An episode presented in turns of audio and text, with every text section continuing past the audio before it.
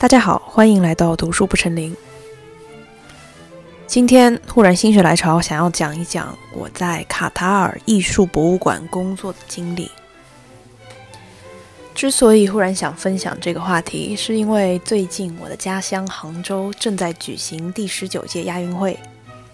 然后我在小红书上刷到了很多杭州人在杭州大厦，嗯，就是杭州一个非常有名的奢侈品商场。偶遇一些穿着白袍子的卡塔尔代表团，在劳力士、路易威登购物血拼一掷千金的帖子，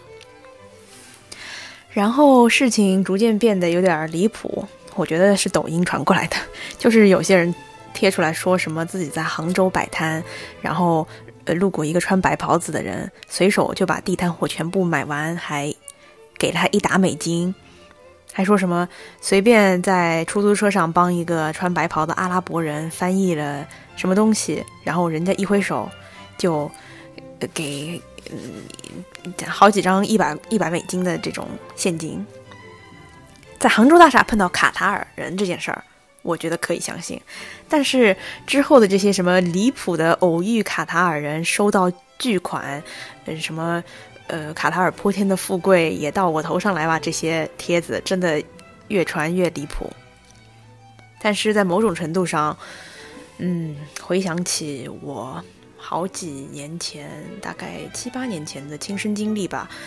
我们对于阿拉伯石油湾这些富得流油的国家这种偏见，其实也是正确的。所以今天我想分享一下我当时在那里工作的见闻。和经历，为什么一开始要在卡塔尔工作呢？主要是因为在我决定去读哲学博士之前，我在美国学了四年的阿拉伯语。为什么要学阿拉伯语呢？正如很多我想在九十年代在美国上学的嗯大学生，他们会去学俄罗斯语，因为他们觉得那个时候。美国正在跟苏联打冷战，然后社会上各个领域对于俄罗斯语的需求肯定很大。为了投机取巧，很多大学生就去学俄罗斯语了，就跟我当时的心态是一样的。我在读大学的时候，我感到这个时代的阿拉伯半岛 应该对于美国的处境啊，有点像当年的苏联。学好了阿拉伯语之后，应该会更方便我找工作。于是我就开始哼哧哼哧的学阿拉伯语。不过我现在基本上只会说阿兰瓦萨兰和阿萨拉马雷孔了。同时呢，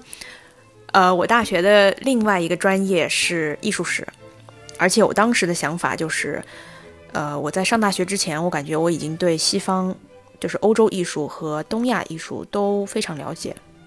我唯一不够了解的艺术领域是伊斯兰艺术。所以说，我那个时候在大学里面其实修了很多伊斯兰艺术的课，就大概把我们大学里面有的伊斯兰艺术的课都修完了。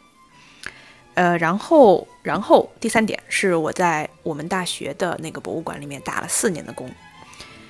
然于是呢，就因为这些种种的经历的这个融合啊，我就开始动起我的小心思了。我想说，哎，你想，我既然有阿拉伯语，又有博物馆工作的经验，那我要是能够找到一个在阿拉伯国家的博物馆。那不是可以丰富自己的履历，最主要是还可以，嗯，开拓一下我的眼界，那不就是一箭双雕吗？这个是我这个想法的开始啊。那下一步就是去哪儿呢？嗯，大家知道，除了石油湾之外，绝大多数的阿拉伯国家要么很穷，比如说埃及或者是黎巴嫩，要么正在战乱之中，比如说，嗯，伊拉克和叙利亚。哎，说句实话，其实我刚才说的这四个国家——埃及、呃、黎巴嫩、叙利亚、伊拉克，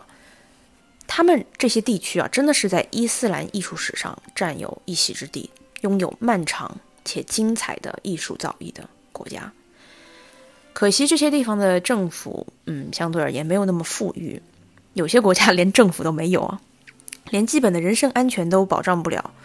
那更别说国家有没有资源去打造世界级别的艺术馆，肯定没有，对吧？嗯，那肯定也不会有职位，会有这种职位给我这种想要研究藏品历史的小透明，这是不可能的。所以一开始我就没有把注意力集中在这些拥有悠久的艺术文明的国家，我就把我的目光放在了最有钱的国家，就是石油湾这些国家。石油湾的国家呢，就包括了沙特阿拉伯、卡塔尔、巴林、科威特、阿联酋这些。我们脑子里面，呃，一想到那些穿着白袍，然后头上戴着，有时候戴的是那种红白相间的头巾，有些是纯白的，这个跟他们的国家有关系啊。就是我们想到的这帮人，其实就是他们这帮人。石油湾国家中，除了沙特阿拉伯，面积还挺大的，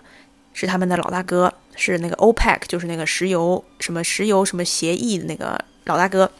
其他的这些什么卡塔尔、巴林、科威特、阿联酋这些国家都贼小，差不多就是我们中国一个城市的大小，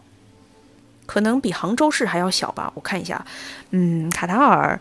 人口只有两百多万，差不多是杭州的五分之一。这些，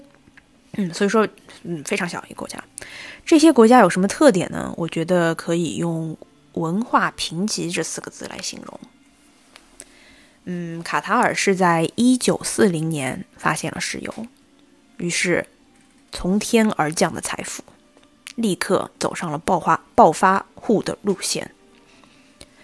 我估计我刚才说的这些其他阿拉伯海湾国家也都差不多是在这个时间段开始暴富的。那在这之前呢，他们就是一群贫困的渔民啊。你说，咱们也没有听说过什么阿拉伯海湾的海鲜有多么好吃。哎，我在卡塔尔、嗯，阿联酋、阿布扎比，就是阿布扎比、迪拜这两个地方，还有科威特都吃过海鲜，真的真的没有东海的海鲜这么好吃。没有小黄鱼，没有皮皮虾，只有那种，嗯，我觉得它的龙虾都没有波士顿龙虾那么好吃，就是有点肉质有点硬的。当然也不知道是不是因为我吃的这个餐厅，嗯，没有烧好。但是，哎，话说回来，这些渔民，这些阿拉伯海湾的渔民，在发现石油之前，他们的主要生计来源是采珍珠，就是就是，嗯，潜水下去去那个海湾里面找那些野生的海珍珠。所以说，真的就是穷的一塌糊涂。除此之外，没有什么，没有什么经济的，没有什么手工业啊，什么工业什么都没有。但是，但是采珍珠这个行业，在一九一六年的时候又迎来了毁灭性的打击。打击的是什么呢？就是日本人在一九一六年发明了人工培育珍珠，于是，一夜之间，大量的人工珍珠涌入了市场。结果，像卡塔尔、科威特这些靠珍珠为生的渔民国家，基本上经济就崩溃了。哎，我说这些，嗯，二十世纪的历史的目的是为了什么呢？就是想要说明，我们不是每一个阿拉伯国家都是像卡塔尔这样文化贫瘠的，对吧？你看，埃及有法老，他们有金字塔；黎巴嫩有非常古老的腓尼基文明，就是腓尼基文明就是古希腊文明的，呃，比古希腊文明还要早。但是这些石油湾真的就是除了石油之外，在文化上极端贫瘠，一无所有。他们在发现了石油之后，差不多就是嗯五十年之后吧，在两千年上下的时候，政府突然觉得，哎，咱们富够了，要打造一下文化产业。这个，所以说我之所以能够在卡塔尔工作的这个历史。怎么说呢？历史前提吧，就是有非常多的资金啊，一瞬间就是在我想找工作那会儿，嗯，流向了文化产业，流向了博物馆。与此同时呢，就我刚才这个介绍，我觉得也足够说明了卡塔尔是真的没有什么历史背景来支撑起他们所谓的呃这个文化产业，他们没有文化，没有文化背景，所以卡塔尔的艺术馆。都他都不能搞一个卡塔尔国家艺术博物馆，他只能搞一个，嗯，卡塔尔伊斯兰艺术博物馆。那个时候，因为他们本土没有任何他们老祖宗留下来的瑰宝，于是他只能把其他穆斯林国家、其他阿拉伯人历史上，比如说叙利亚的文物藏品、伊拉克的文物藏品、摩洛哥的文物藏品，把其他的伊斯兰土地上，呃，从那个嗯西班牙一直到印度那一段。就曾经这一大片的呃亚洲土地都都是被伊斯兰文化覆盖过的。他就把这段土地上的艺术品拿过来说啊，我这是我们伊斯兰艺术。所以说呢，我工作的这个地方卡塔尔艺术博物馆里面其实没有一件藏品是来自于卡塔尔这块土地，或者是阿拉伯海湾这个区域的。呃，这点我觉得。我之所以要说明一下，是因为 我感觉我们中国人很难理解，因为嗯，我们最不缺的就是历史上的文化瑰宝了。所以说，OK，这个是历史背景，文化卡塔尔他那块儿，他想要搞他的这个文化艺术产业，不光要搞，他还要想比他的其他竞争对手，就是其他的石油湾小国家搞得更好，为此奠定他在石油湾乃至于一整个中东文化。推广领头人的这个基础，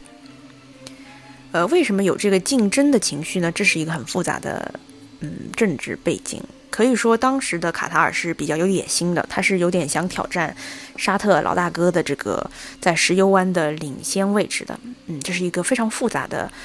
嗯，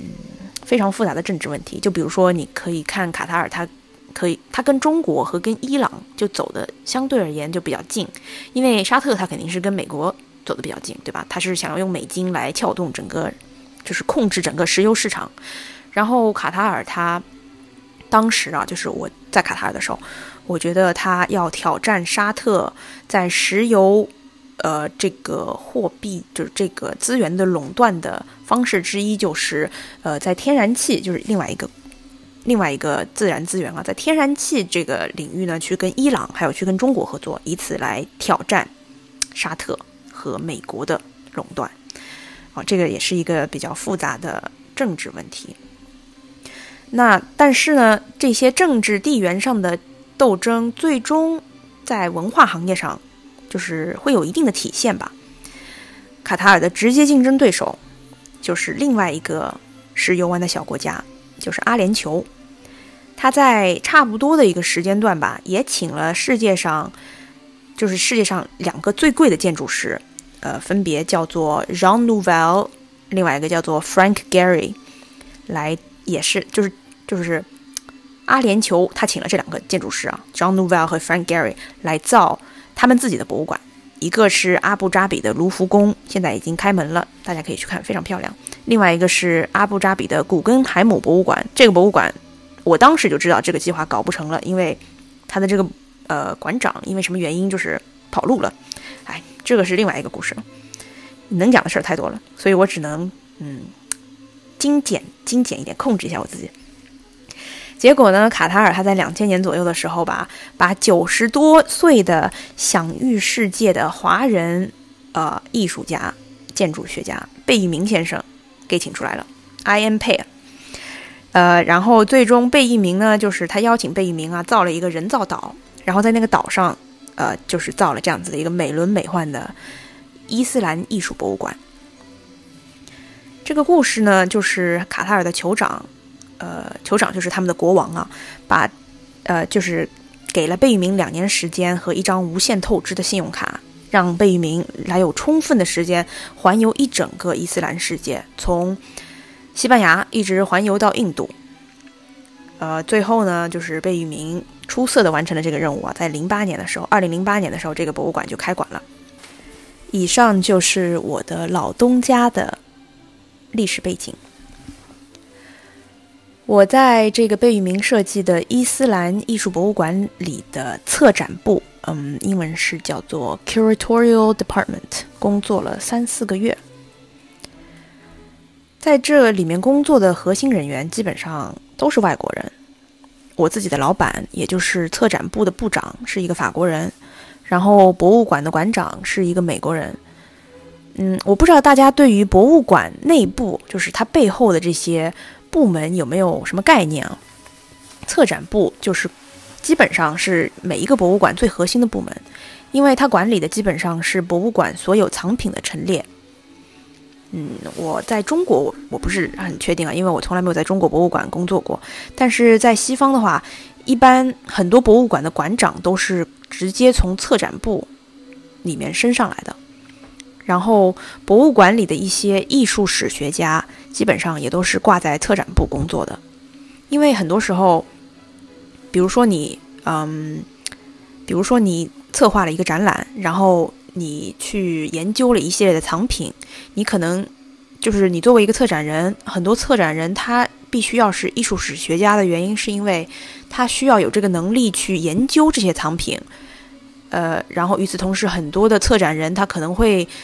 把自己的研究写成论文，这些论文都是可以直接在艺术史的学术期刊上发表的。所以说，这就是为什么呃，策展部里面一般会有很多艺术史学家。嗯，除了策展部之外呢，在博物馆的第二个核心部门就是文物修复部门。如果说策展部里面都是有很多的艺术史学家。那么文物修复部里面有很多科学家，或者说是嗯，很多都是化学家啦。其实，他们每天打交道的基本上就是一些高端的仪器，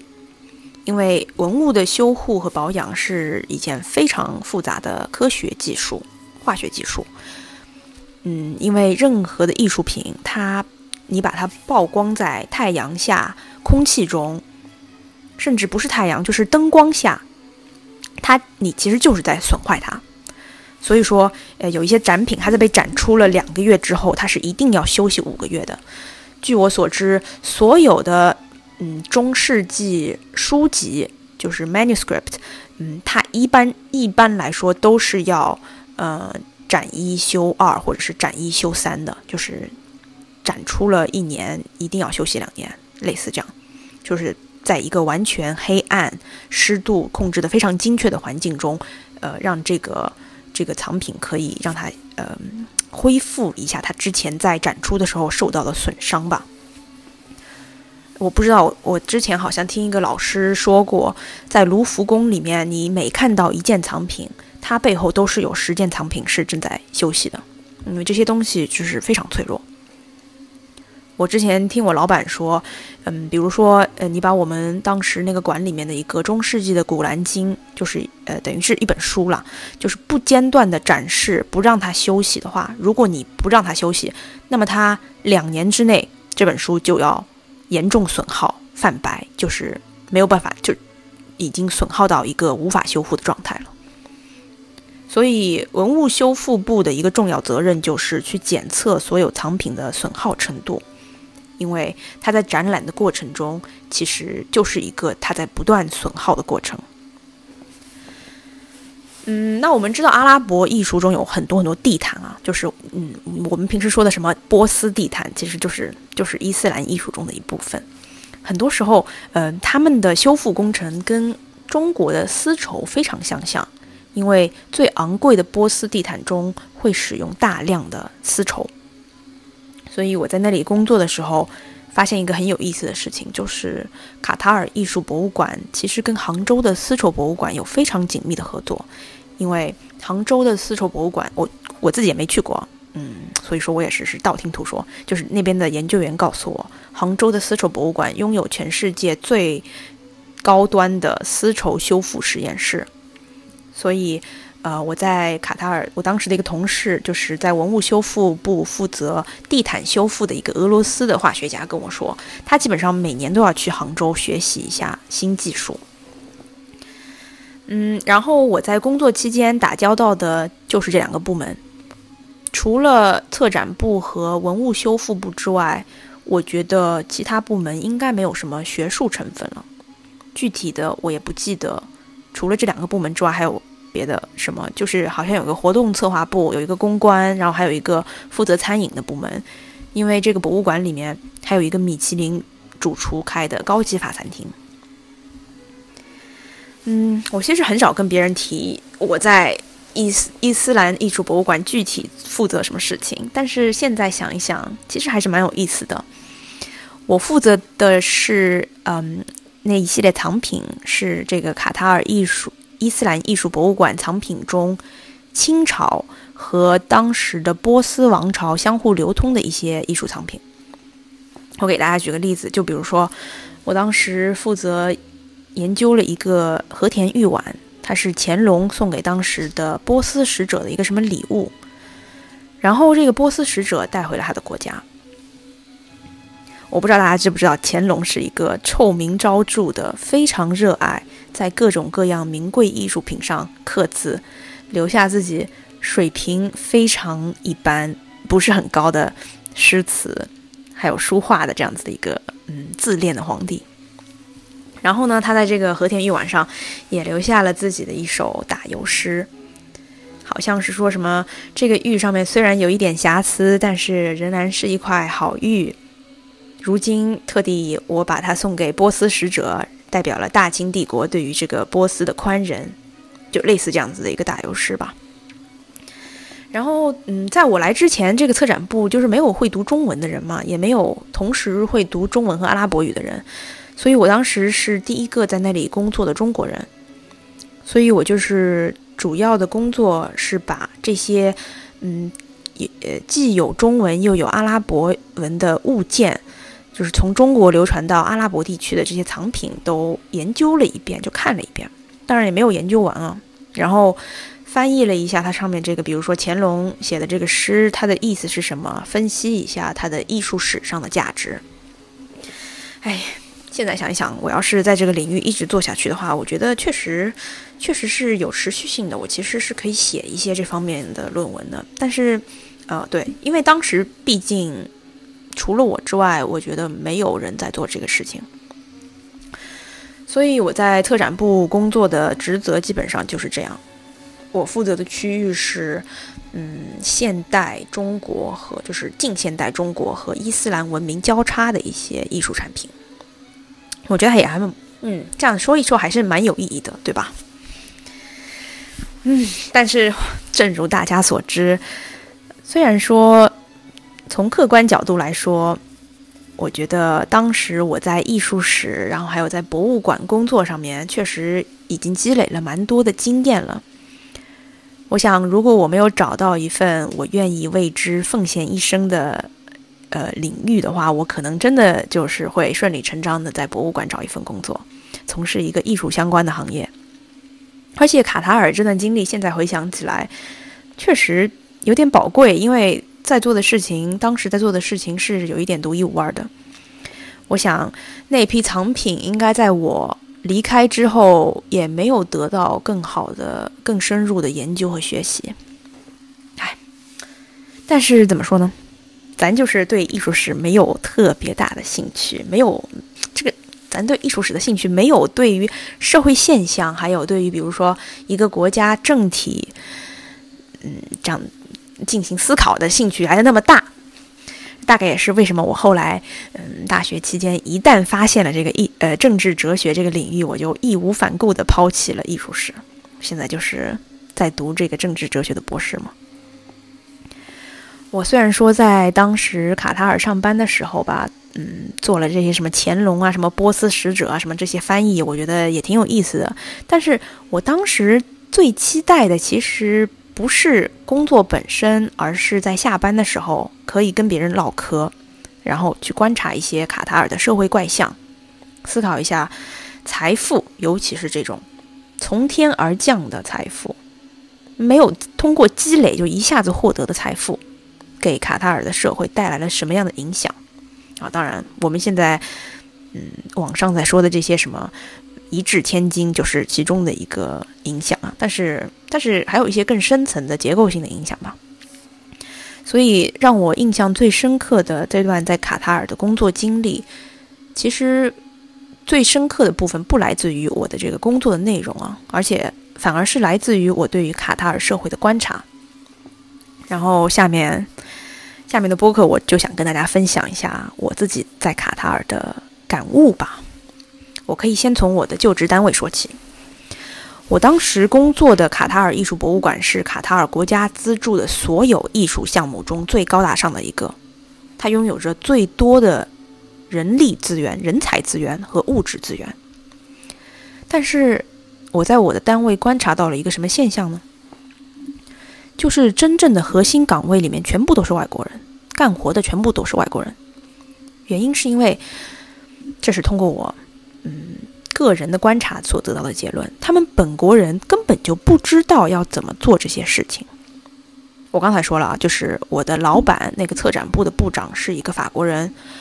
他跟我现在还是非常好的朋友。他二十七岁就拿到了法国的呃艺术史博士，他现在在负责所有展厅的策划。然后这个馆长是一个美国人，嗯，我们办公室里面有一半的人是卡塔尔本地人吧。但是我的观察就是，这些人跟我们这些外国雇员相比，真的就是啥都不懂，而且每天都迟到早退。基本上就是我的老板在策展的时候计划好了一些大的项目，然后这些小的项目需要机械性的去落实的时候，他就会把这些项目派给嗯办公室里面的其他卡塔尔策展人。最明显的一点就是专业属性最强的文物修复部里面。那里面真的一个卡塔尔人都没有，清一色全部都是外国人，外国进口的专家。我仔细观察过我们博物馆所有的就职人员，好像一旦涉及什么真的需要学历专业性的岗位，就一个本国人都没有。另外一点呢是薪资的问题。据我所知，卡塔尔艺术博物馆受聘的外国人，就是像我这样，就像我老板这样的。他们的工资是和西方世界持平的，就是并没有，嗯，工资并没有高到哪里去。我那个老板他在卡塔尔的薪资跟他去法国一个一流的国家级别的博物馆的工资其实是一模一样的。然后呢，我去问过，就是我那个在文物修复部的俄罗斯朋友，他也是就是跟我说，就是他就是那个。呃，修复地毯要去杭州那个，他跟我说，他作为一个化学家、文物修复、修复员，他的工资也就是十几万、二十几万，就是二十万不到。这也是一个一个在西方博物馆的平均水平吧，就是也就是没有特别高。但是蹊跷的事情来了，有就有一次我在跟我的卡塔尔本地小姐妹聊天的时候，无意中得知，他们本地人就是卡塔尔卡塔尔本地人，拿着卡塔尔护照的，他们在这个。我的这个博博物馆工作的时候的薪资，还有那个升职路线是和外国人完全不一样的。就是从我这个外国人视角来说，你说，嗯，这个卡塔尔艺术博物馆它的它的结构、薪资、运营方式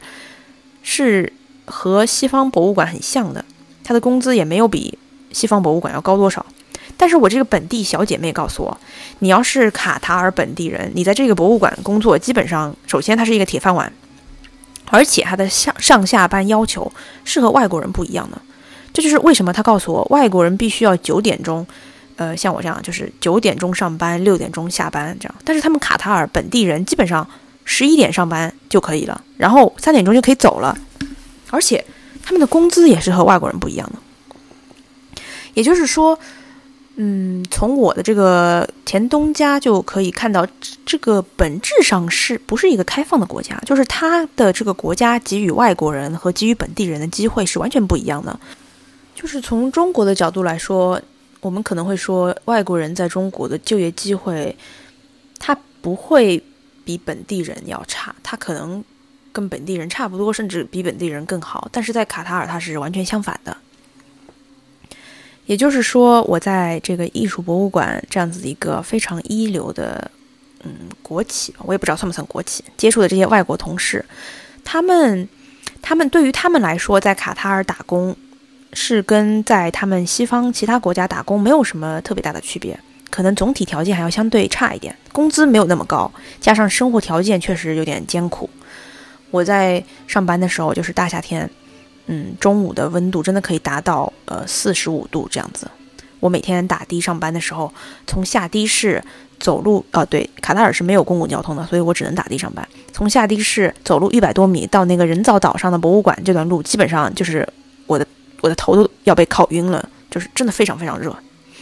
我的我的老板就是他是一个他那个策展部部长，他就是很直白的告诉我，他在这里工作就是为了积攒工作经验。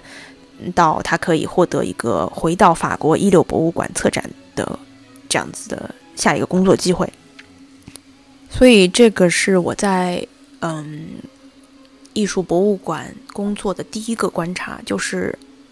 嗯嗯是有两套体系的，一套是给外国人的，另外一套是给卡塔尔本地人的。那这些卡塔尔人在过什么样的生活呢？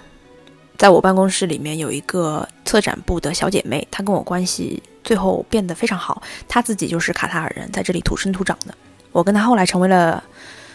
不错的朋友吧，经常周末一起出去玩。我可以在这里非常简短的跟大家描述一下她的生活状态，就是尤其是最让我吃惊的那几点。我认识她的时候，她已经二十七岁了，我应该只有二十一二岁吧。嗯。他虽然已经二十七岁了，但是他仍然在读大四，因为他一直在去伦敦 gap year，gap year 了好几年，而且我感觉他也没有任何毕业的紧迫性，因为他已经就是找到了这份在博物馆工作的铁饭碗，而且他告诉我，如果他想要创业的话，从政府贷款是不需要利息的，本国人从政府贷款不需要利息，所以他哥哥就从政府贷了一笔款，然后。嗯，用这笔贷款买了一套房，再把这套房租给来这里务工的外国人。那这样的话，就等于是空手套白狼了嘛？手上有一段有一笔不断在增值的投资。哦，对了，顺便说一句，大家比较关心的一点就是袍子的问题。这里的所有的卡塔尔本地女孩子都是要穿袍、穿黑袍的。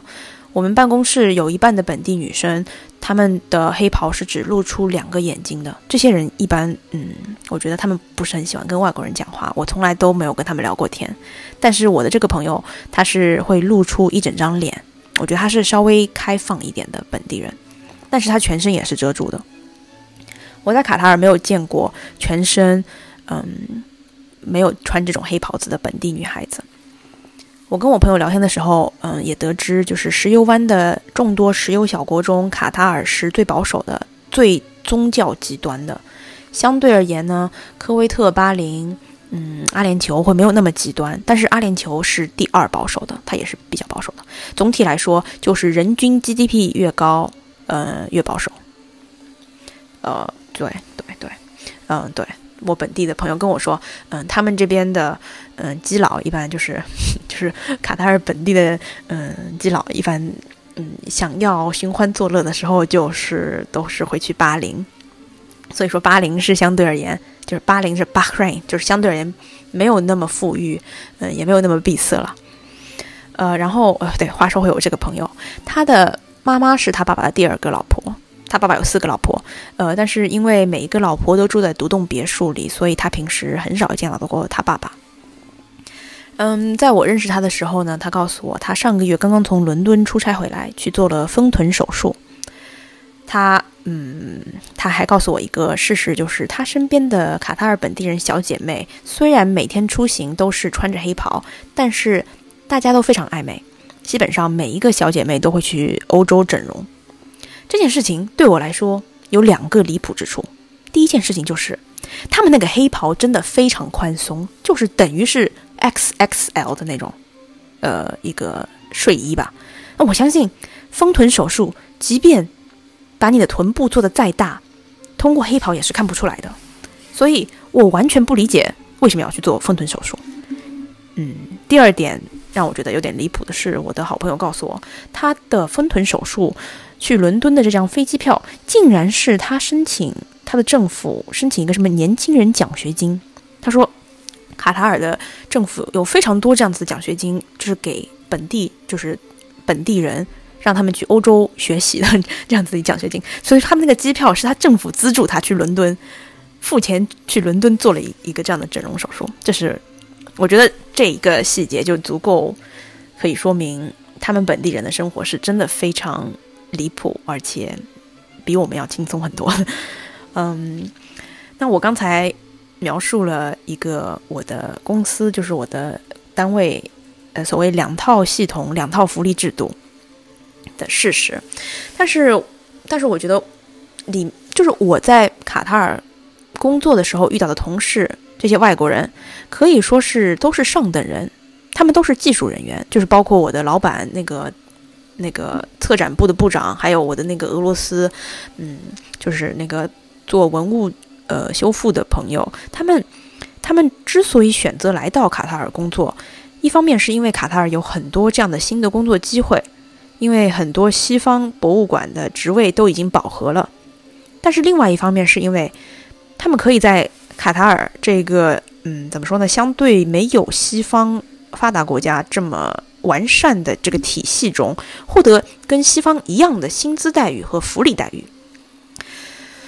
他们在博物馆的工作，包括我当时，其实是非常优越的一种生活方式。我每天可以吹空调，然后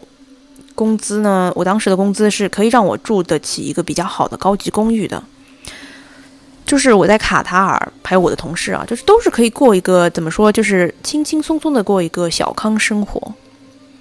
但是，我觉得当我们说到石油湾这些国家的时候，一定不能忘记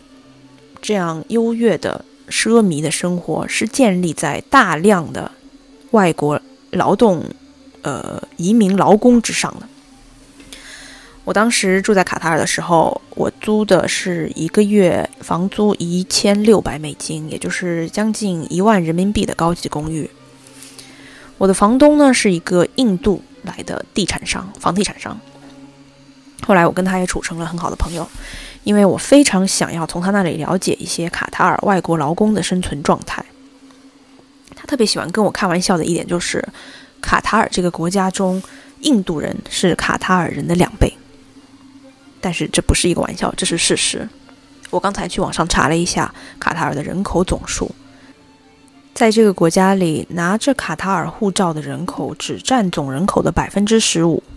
来自印度的人占总人口的百分之二十四。就是一倍都要多。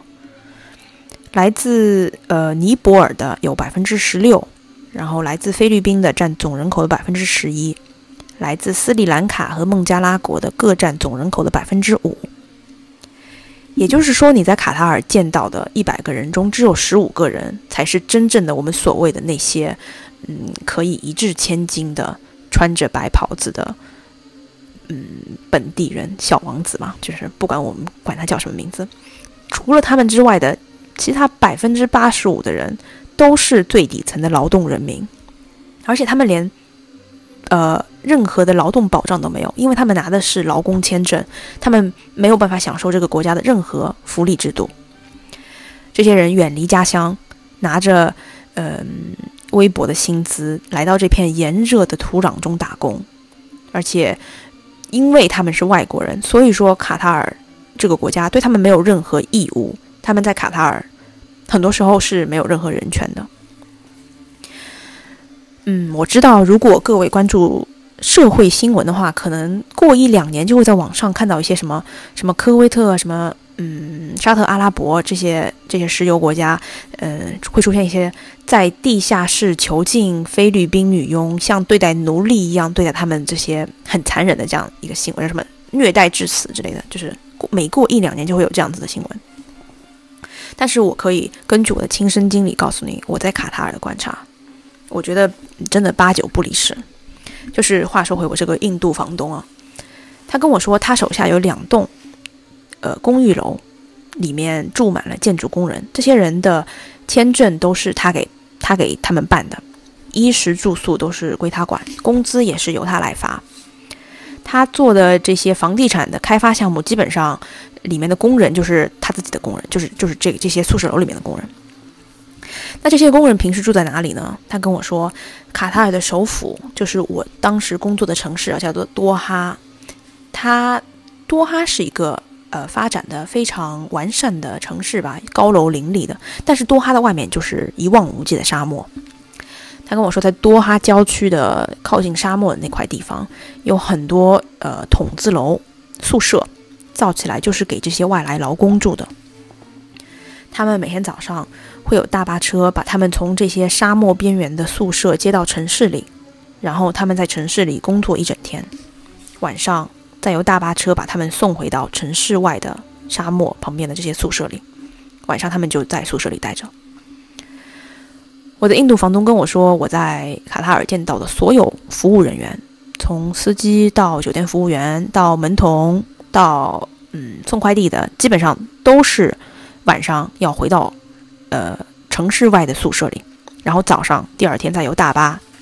统一把他们送进城市里来建设城市，晚上再把他们送出去。嗯，在我跟这个印度房东交流的过程中，出现了一件让我有点瞠目结舌的事情，就是有一天晚上，他特别生气，好像是他的手下有一个包工头不是特别听话。然后那天晚上我刚刚好在跟他吃饭，吃到一半呢，他就出去打了一个电话，就气冲冲的就出去了。然后他回来的时候跟我说，他找人去把他那个宿舍楼里把人家的电闸给拔了，就是要要给他们一些教训，要惩罚他们一个晚上。这件事情让我很震惊，因为那个时候是七月份的卡塔尔，我不知道大家有没有概念，极度炎热。我基本上每天无时无刻不待在空调里。就是我刚才跟你说的，我从下的士走到博物馆，就是人造岛上的这一百米，我已经快热晕了。大概四五十度的天气，我这个房东竟然可以为了管控他手下的工人，直接把人家的宿舍楼的电闸给拔了一整个晚上，让他们在没有空调、没有电风扇的情况下，嗯，这样睡一个晚上。我承认，我确实没有见过这个宿舍楼长什么样，但我也不知道那里的工人他们的住宿条件是怎么样的。但是通过根据我对这个印度房东的了解，他经常干这个事情，而且没有人会去指责他，没有任何的系统、社会的监督机构会去呃监督他如何对待自己手下的工人。而且这些工人，我想他们又没有家，他们没有房产，他们就是住在宿舍里，所以在亲眼目睹了他对他。手下这些外国工人很多都是他的印度同胞的惩罚手段之后，我就，哎，我就完全相信我在网上读的这些什么虐待外国劳工的这些新闻。最后，嗯，怎么说呢？我还是想退一步分析一下这个社会现象吧。我觉得我们看到的任何一个资本社会在不新兴繁荣发展的时候，它背后。很有可能，几乎是一定会出现一群被这个资本社会创造，然后又被抛弃的 loser。像卡塔尔社会中，每天要坐大巴进城去建设城市，然后每天晚上坐大巴离开城市的这些底层外国劳工，就是他这个社会的 loser。他既是这个社会的垫脚石，创造了这个社会的繁荣。就是这些劳工让卡塔尔这个小破渔村。在半个世纪之内，就达到了像东京、像巴黎这样国际大都市的繁华程度。然后这些劳工就，但他们自己又完全没有办法享受这个城市带来的先进、现代化和发达。他们被这个系统无情的抛弃了，他们仍然在不断的为这个城市的建设贡献自己的血汗。所以我才说他们是这个系统里的 loser。他们创造了这个系统，但是这个系统反过来不能够给予他们任何的好处。啊，我我我我我身边有很多美国人，他们就会这么反驳我，就我刚才讲的这这段话。嗯，他们就是信奉什么所谓的什么美国自由主义这种资本资本资本资本主义，他们就会说，哎，这些劳工他们选择了这个生活，他们赚，他们选择了赚钱，他们在卡塔尔赚的钱比他们在孟加拉赚的钱要多十倍，他们就是选择了这个。生活方式，他们不是你不能叫他们 loser，因为他们是自愿要干这个活的。我身边有很多信奉资本主义，就是信奉这种嗯自由主义的美国人，就会觉得社会对这些劳工没有没有责任，因为这些劳工他们也通过自己的劳动赚到了钱啊，他们创造了价值。我身边拥有这个想法的美国人真的还是蛮多的，我非常不同意这这个看看法。我在这个事情上的观点跟黑格尔。非常像，你可以说跟马克思非常像吧。毕竟马克思他对穷人的态度就是一个极端化版的黑格尔。黑格尔就是说呢，这种社会中的下等百姓的产生，不是因为他们自己选择了这种生活，不是因为他们不够努力，很多时候他们是这个社会想要急速发展，呃，那就那就一定会产生的必然物。他们的产生是。社会结构造成的现代社会的发展，从黑格尔的角度来说，是一种欲望无限延展的过程，无限扩张的过程。嗯，在没有节制的、没有尺度的欲望扩张的过程中，导致了这个欲望的对立面，也就是贫困，是一定会产生的。这种贫困也是没有尺度的，所以。所以，当我我们可以看到，像我在卡塔尔遇见的这些住在宿舍里的外国劳工，它代表的是卡塔尔无限物质欲望发展的另一面。这两者是相辅相成的。如果没有前者毫无节制的物质欲望，就没有后者毫无尊严的贫困。所以，嗯，我非常同意黑格尔的观点啊，就是他觉得，嗯，这些无法完全无法享受卡塔尔的优越生活、社会发达的下等人之所以存在，不是因为这些外国劳工，不是因为他们选择了这个生活，而是因为卡塔尔的社会结构性的问题。所以，社会也必须要尝试着保证他们的尊严，不然这个社会将是一个病态的社会。我觉得这是卡塔尔最核心的一个难题。难题就在于呢，在黑格尔，呃，他是在法哲学里面说的这个事情啊。在黑格尔他在说这个事情的时候呢，他他在他的那个想象中啊，呃，这个社会里面的这些社会底层的人。肯定都是我们的同胞啊，他们都是就是跟我们是同一个国籍的。但是卡塔尔它不是这样的，它是一个呃鸟不拉屎的移民国家，它是一个需要外国劳工的呃这样子的一个社会。就像我刚才说的一样，那些生活在最底层的外国劳工全部都是外国人，卡塔尔对于他们没有任何责任，也没有义务去照顾他们。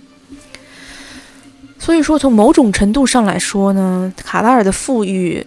的另外一面，就导致了他像一个寄生虫一样，他没有办法摆脱自己对于这些低贱的外国劳工的依赖，他也没有办法给他们一些人道的、有尊严的生活方式。所以，这将是一个永远被困在某种不道德的存在中的国家。嗯，那你肯定要说，OK。嗯，卡塔尔没有办法摆脱这个外国劳工处境的困难。So what? So what? You know，卡塔尔人自己享福就好了。但是我的观点是，如果一个国家没有办法给予在这个国家生活的所有人一定的尊严、一定的嗯希望、一定的对于自由的标准，那我觉得这个国家是很难发展起来的。这点让我想到了在现代政治学中一个非常有名的观点啊，就叫做资源诅咒论。它的英文单词有很多种，就是什么 natural resource paradox，或者叫做呃有一个叫做 oil curse，就石油诅咒。它描述的都是同一个现象，就是在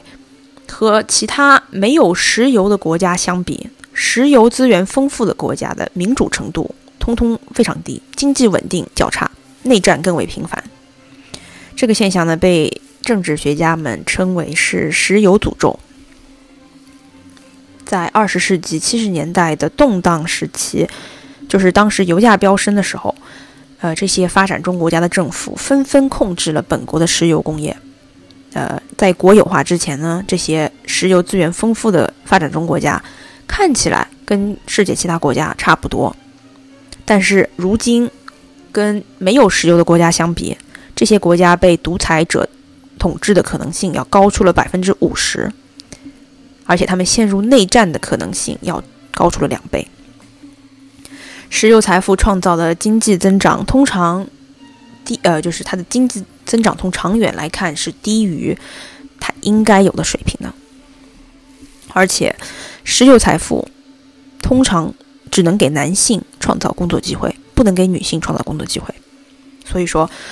嗯，卡塔尔是一个富国，他享受的问题相对而言，嗯，还没有那么多。石油财富给穷国带来的问题比富国要多得多。所以，我刚才讲的很多结构性的问题，比如说，哎，其实我也没有讲了，我刻意的避开了一些我觉得比较嗯更棘手的话题吧，比如说他的宗教极端主义，卡塔尔对于女性的压迫，啊我刚才讲的他对于外国劳工的压迫。在政治学中，就会有很多人把它归咎为是石油的诅咒。也就是说，我们在外网上庆祝的这些卡塔尔的一掷千金，它的另一面就是我刚才讲的一些结构性的问题。因为他的财富来源于从天而降的石油，而不是自己的国民生产力。嗯，国民生产力的逐步上升，各国家各个行业的逐渐现代化。所以说，就导致了他这个国家的一些深层次的结构性问题是没有办法通过进步、财富逐渐积累这些呃方式来得到解决的。哎，天哪，不知不觉讲了五十分钟，好吧。以上就是我对卡塔尔的印象和我在卡塔尔工作的经历。可能这段分析，渐渐的变得对你来说非常无聊，因为我开始扯东扯西，扯到了学术上的事情。但是我每一次在网上看到大家羡慕的说什么卡塔尔的泼天的富贵，什么时候可以轮到我之类的这些，嗯，这些发牢骚吧，就是我想到的立刻都是这泼天的富贵的这个财富结构背后存在的一些系统性的、至今无解的难题。导致卡塔尔是一个很难进步、很难发展、很难摆脱石油诅咒的国家。什么时候卡塔尔的女性可以获得跟没有石油诅咒的国家的女性一样的权利呢？我觉得很难说，真的很难想象。当然，啊，我的这个老东家，这个嗯，他造这个博物馆、发展旅游业，也是他试图摆脱石油诅咒的方式之一吧。好吧，今天就到这了。那我们下期再见，拜拜。